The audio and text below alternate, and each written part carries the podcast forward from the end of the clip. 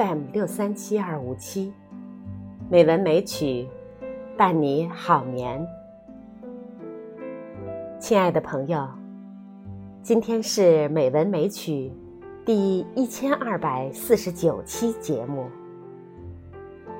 山竹妈咪呀，继续和大家分享于丹老师的《重温最美古诗词》一书第一章。第九节后一部分内容。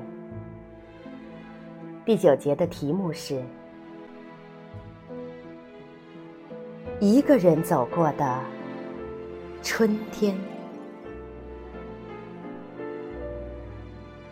走过这样的伤春，再忍着悲痛往下走，杜甫终于走过他的遥遥八年。盼到了官军收复河南、河北的那一天。这首诗被称为老杜平生第一快诗。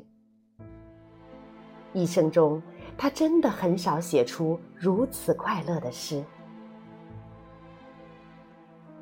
剑外忽传收京北，初闻涕泪满衣裳。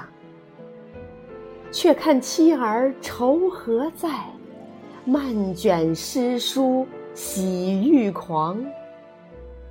白日放歌须纵酒，青春作伴好还乡。即从巴峡穿巫峡，便下襄阳向洛阳。如此流利跌宕。这首诗写在唐代宗宝应二年的春天。那时候，老杜已经年逾五十。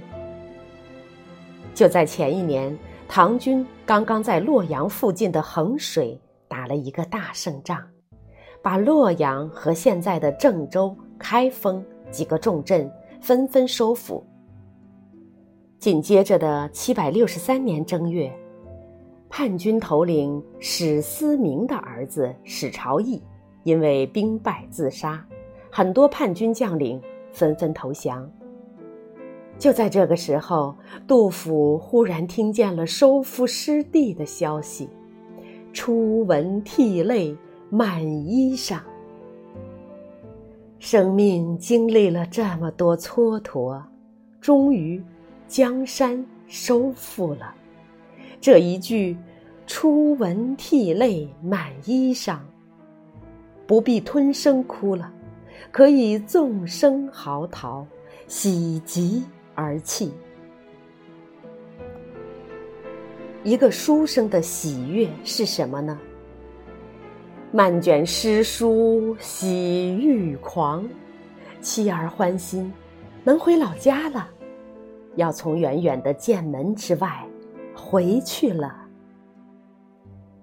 这个时候，五十二岁的杜甫说出：“白日放歌须纵酒，青春作伴好还乡。”这个青春的春色，对他来讲是伴随他回乡的春天。接下来，诗中连用四个地名。从巴峡穿巫峡，从襄阳到洛阳，一笔带过，跑马千里，这还不是平生第一快事吗？这，也是发生在一个春天啊！一个一个春天走过去，收复失地的欢喜过去之后。才发现，江山的繁华终于不在。这个时候，杜甫在江南暮春时节，遇到了一个老友，著名的宫廷乐师李龟年。杜甫的《江南逢李龟年》：岐王宅里寻常见。崔九堂前几度闻，正是江南好风景，落花时节又逢君。这首诗写得很淡，淡如尘埃落定之后，不易察觉的一声叹息。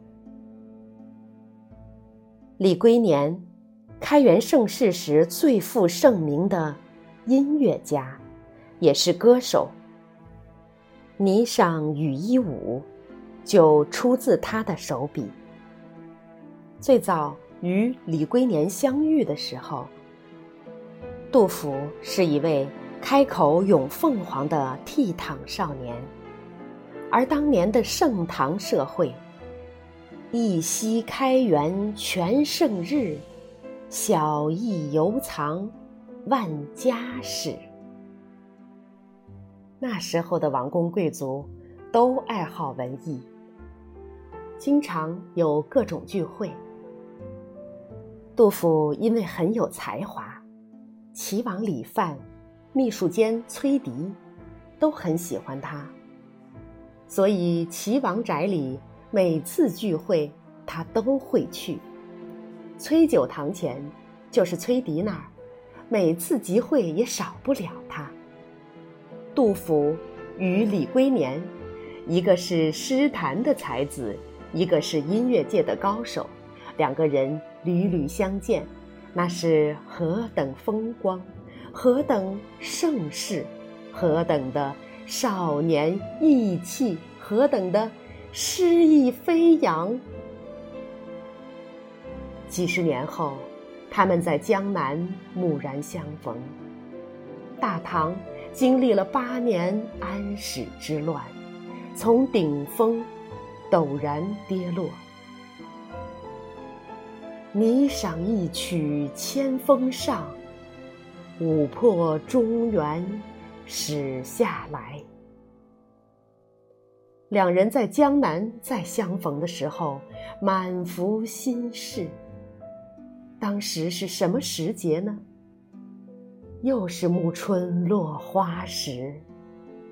这样的春色，不像杜甫当年在曲江边哀声沉沉时的痛心疾首，也不像杜甫初闻收复失地、漫卷诗书时的欣喜若狂。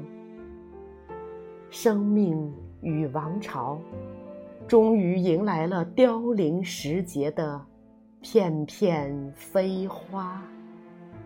一切的悲喜化作了意味悠长的一声招呼：落花时节又逢君。落花老去，暮春老去。年华老去，心意老去，而人又相逢。这么多的蹉跎心事，一个人走过了春天。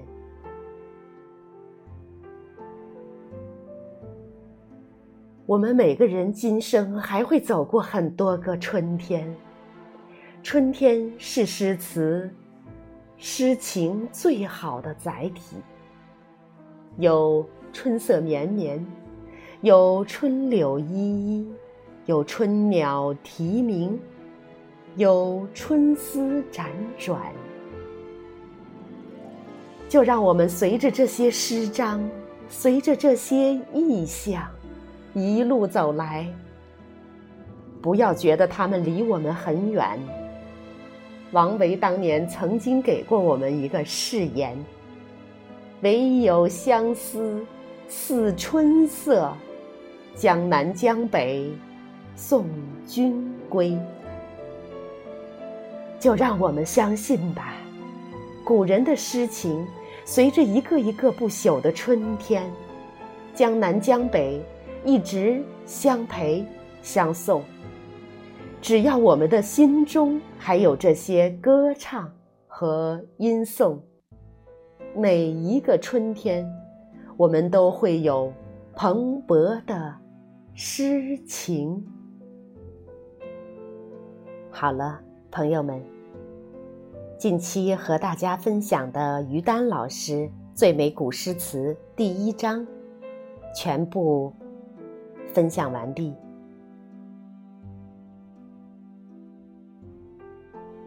让我们在春天这个时节，更用心的去感受春天时节诗歌的美妙。让我们享受春风飞扬的诗意吧，朋友们，好梦。